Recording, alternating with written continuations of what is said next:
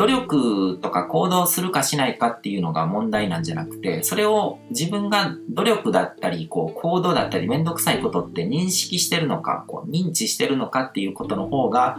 重要で、うん。だから催眠とか、こう暗示にかかった状態とか、こう場合によってはこう、洗脳とかマインドコントロールでもいいんですよ。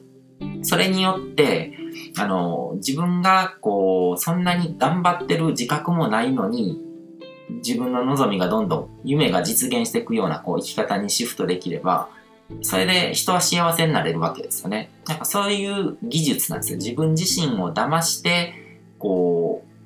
努力とかその行動とかの自覚なしにその必要な夢を実現するために必要な行動を取らせるっていう技術が NLP だったり、あの、セルフコーチングなんですね。うん。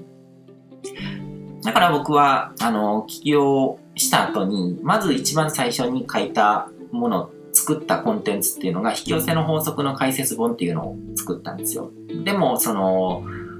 これってこう、知識だけで人は成功できるわけじゃないなと思ったので、あの、行動する自分を作るっていうオーディオ教材を作ったんですけども、それは、あの、セルフコーチング的な内容ですね。自分自身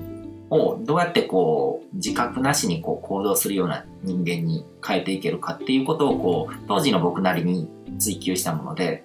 で、実際それに沿って行動すれば、こう、どんどんどんどん現実が変わっていったので、あの、間違いじゃなかったなと思ってるんですけども。で、他にもこう、NLP とかをさらにこう発展させて、あの、僕なりにこう、コーチングの技術としてまとめた催眠コーチングっていうのがあるんですけど、催眠コーチを養成するための講座っていう教材も作ったし、今は、あの、さらにそこから発展させて、僕のオリジナルのあの技術をいろいろ詰め込んだ、あの、悟り式のオンラインコーチングプログラム、The Answer っていうのがあるんですけども、そういうものも配信してるんですけども、それらは全部こう、引き寄せの法則っていうものを、自分の人生に活用するための、こう、技術ですね。うん。それをトレーニングによってこう身につけていきましょうっていうものなわけなんですけども、うん。引き寄せの法則っていうのはこう、まあ言い換えると、あのー、思考の現実化なんですね。自分の望みとか脳内に描いたことっていうのをこう実現していくための技術で、だからその、まあさっきの意識の進化っていうところにもつながるんですけども、最終的にはこう悟りみたいな感じの状態ですね。こう世の中の成り立ちとか、こう縁起とか、その空とかそういう概念とかについて理解して、あ、自分の認識によって自分の宇宙が作られてるんだっていう、こう、自分の人生の創造者としての目覚めっていうのを経験することによって使いこなせるの、使いこなせるっていう風になっていくものなんですよ。うんま自分の人生の創造者として目覚めて、あの自分の内なる神様の力を使いこなせるようになるっていうふうに僕は表現するんですけども、その、人はこう、精神、マインドですよね。理性とか、そういうものを通じて神様と繋がってんです。神様っていうのは、あの、宇宙とか自然そのものって言ってもいいし、この宇宙を動かしてる法則性っていうふうに考えてもいいし、潜在意識っていうふうに考えてもいいと思うんですけども、そういうとこにこうリーチするために、こう、理性とか精神っていうものをこう使いこなす必要があって、でそれを使いこなすことによって自分の内なる神様の力を引き出して、あの、自分の夢を実現するような、あの、エネルギーを生み出すと。で、これは世の中のこう成功した人の話とか、こう偉人伝とか読んでいくと、その辺のニュアンスとかも多分分かってくると思うんですけども、うん。だからその辺をこう体系化した教材っていうのを僕もいろいろとこう作ってて、あのー、まあ、それこそ創造者としての目覚めっていうそのままのタイトルのこう無料のミニ講座とかでも、あのー、動画講義とかでその辺のことを説明してたりとかするので、機会があれば、まあ、ぜひ見てほしいなと思うんですけども、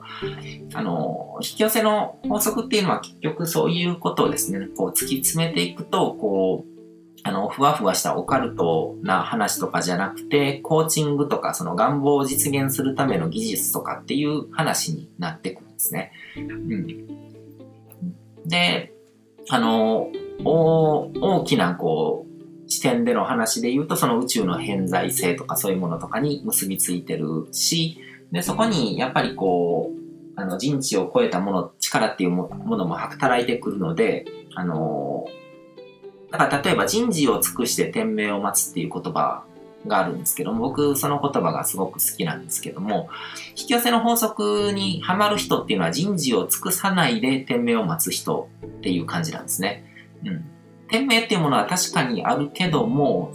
その人にできることをこうやった後に最後の一押ししてくれるのが天命みたいな感じで、なんかそういうこう人知を超えた何かこう人間にコントロールできないようなそういう大きな力の後押しを受けて自分の願望が実現するっていうことも起こるけども、でもそれ以前にまず自分の望むものをこう明らかにしたりとか、こう、あの、そのゴールをセットするっていうことですね、自分の中で。うん。で、そういうことをやっていく必要があって、でもそれをやっていくと本当に、こう、あのいろんなことが実現できるようになっていく。普通の自己啓発とか、そういう努力によって何かをこう成し遂げていくっていうレベルじゃなくて、本当にこう脳にこうセットされれば、それを追い求めて、こう、すべての力を解放して、だから人間ってこう自分で自覚してる以上にいろんなこう、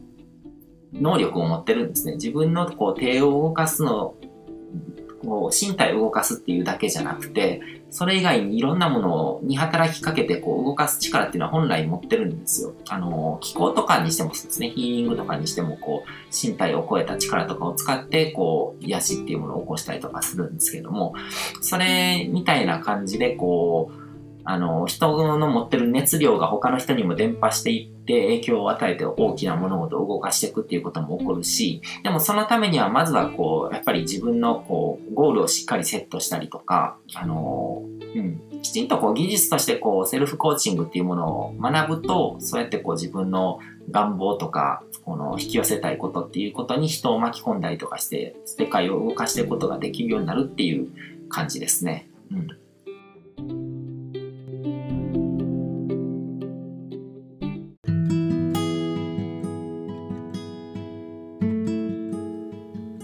今回も最後まで聞いていただいてどうもありがとうございます。